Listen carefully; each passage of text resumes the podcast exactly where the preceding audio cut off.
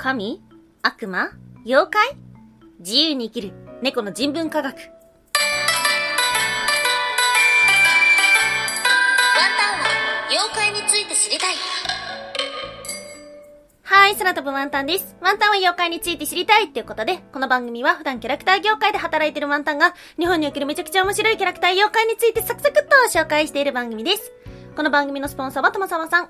歴史とか世界遺産とかを語るラジオなど放送されています。詳細はツイッターにありますので、ぜひぜひ番組概要欄からチェックしてみてください。はい。毎週日曜日はワンタンの気になる妖怪のお話をしておりますが、今日は何の話をしようかなというふうに考えておりました。まあ、久しぶりにね、妖怪の話をしたいなっていうふうに思ってたんですけども、何の話しようかなっていうふうに思ってた時に思いついたのが、猫。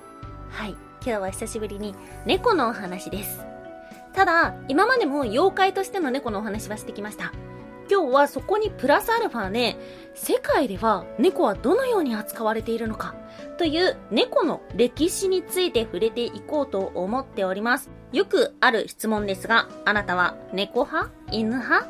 ワンタンはどっちかなら猫派かな？で、なんでなんだろうって色々考えたんですけど、まあ、猫が可愛いっていうのもあるんですが、猫の方がね、触れ合ってきた回数が圧倒的に多いんですね。今まで、地域猫の友達が何匹かいて、逆に犬はね、全然触れ合ってきたことがないから、ちょっと怖いイメージがあります。で、あとは仕事的な意味でね、犬猫グッズどっちが売れるかという話があるんですが、それは今のところはやっぱ猫グッズかなの方が売れます。っていうのも、犬グッズも売れはするんですけども、作るのがね、ちょっと難しいんですよ。で、猫グッズっていうのは、猫の形をしてたら、誰でも何でも買ってくれるっていうのがあって、それに対して犬っていうのは猫よりも個体差があるから、チワワ好きな人がゴールデンレトリーバーのグッズを買ってくれないっていうことがあります。なので犬の方が分散してしまうから、一つの商品を作ろうと思った時には猫グッズの方が圧倒的に楽です。そして、たくさん売れます。はい。ということからですね、ワンタンはなんとなく猫寄りではあります。そんな人間と猫の歴史が始まったのは古代エジプトと言われています。今飼われている家猫のルーツというのはリビアヤマネコと言われています。そして世界中に広がっていき、猫の神話の話というのは実は世界中あちこちにあります。ご近所では中国、千里、金華病というものがあって、これは年月とともに神通力を持つようになった猫の話。あとはブラジルの方にもありました、ブラジル神話のシナー。これはジャガーと人間のハーフと言われています。そして北欧、北欧神話に登場するフレイヤ。彼女が乗る馬車は馬ではなく2匹の大きな猫と言われています。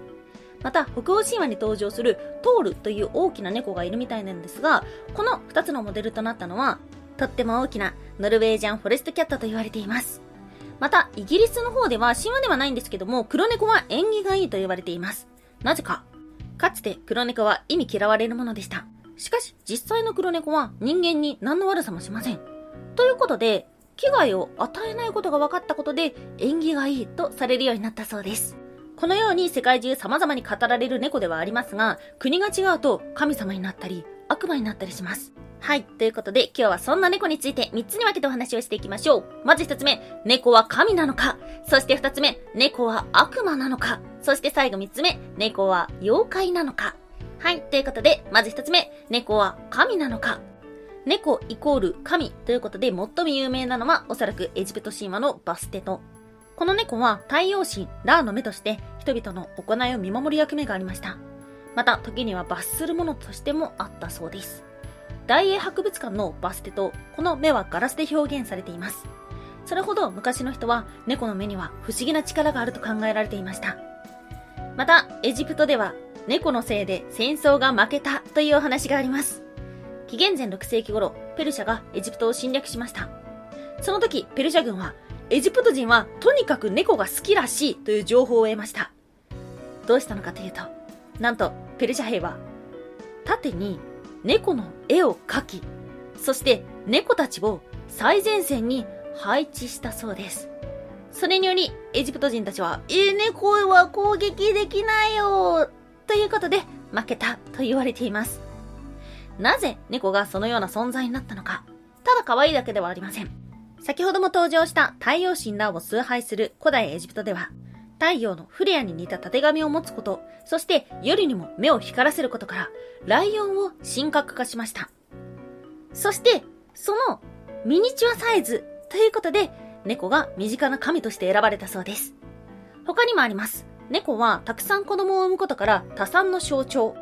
また、ネズミを駆除することから人間の生活を助ける役割もありました。こうしたことから猫が神化したという話があります。そんなエジプトで大切にされた猫は世界中様々に渡っていきます。実は、イスラム教において猫は敬愛の対象になっているそうです。預言者ムハンマドも猫好きと言われています。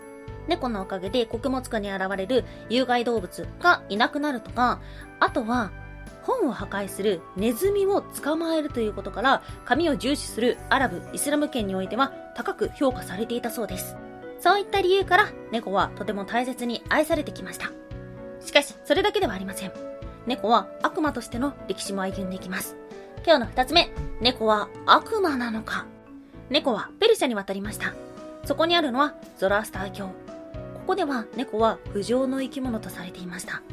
ゾラスター教では犬が神聖されていたということから似たような形だけども従順でない猫というのがその比較対象にされていたりとかあとはゾロアスター教の中では蛇も意味嫌われているものとされてるんですけども猫が蛇のように丸くなって眠るとかシャーっていう風に言うことから猫というのも同じく嫌われるものになってしまったという話があります。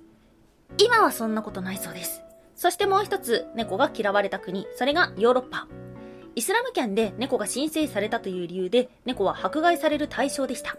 また、黒猫は特に暗闇の色をしているということで嫌われていたそうです。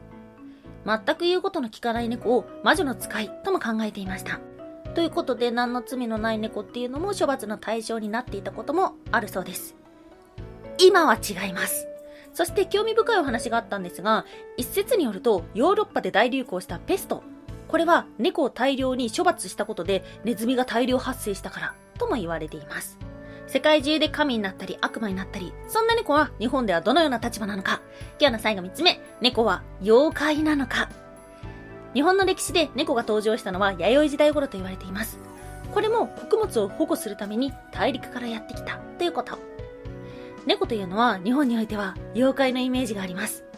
なぜか猫の気まぐれな生活、鋭い爪、音を立てずに歩くことができる。そして暗闇の中で目が光る。時間帯によって目の形まで変わる。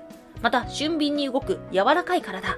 そういったことから猫というのは不思議だなというふうに考えられ、不思議な物語には猫が付き物になりました。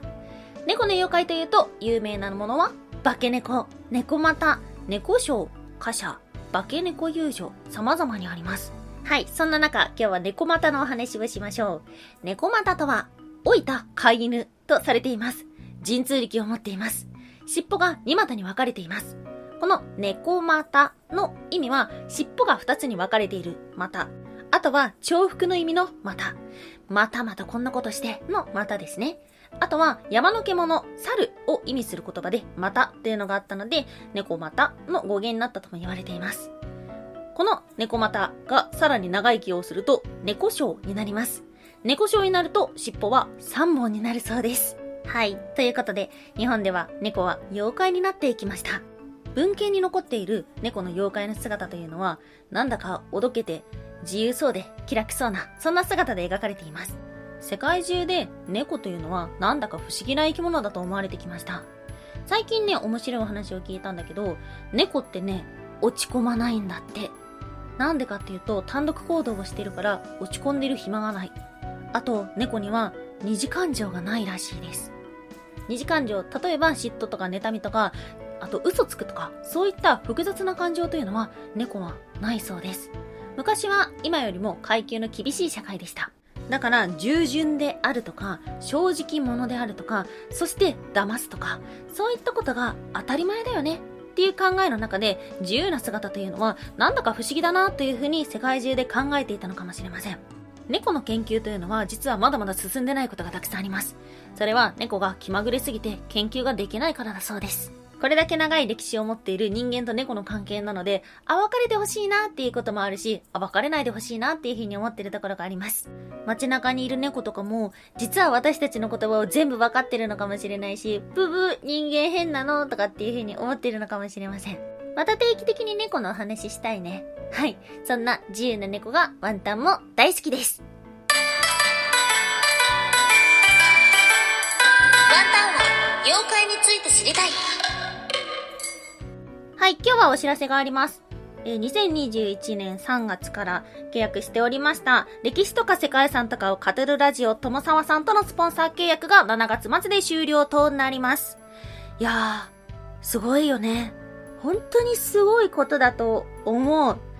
最初にこのお話をいただいたとき、もう、恐れおののきました。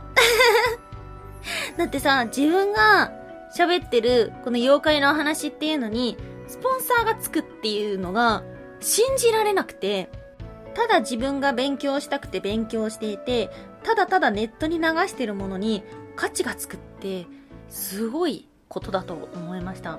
最初は正直断ろうと思ってました。まあ一番の理由は自分の発信するものにそんな価値を見出せないと思ったから。ではあったんだけども、受けることにしました。自分が発信するものの価値を自分で決めてはいけないっていうふうに思ったところがあるのと、あともう一個は、より質の高いものを作るっていうチャンスだと思ったので、なのでお話を受けました。おかげさまで今収録に使っている機材だったりとか、この iPad だったりとかっていうのは、スポンサー契約がなかったら、持ってなかったと思います。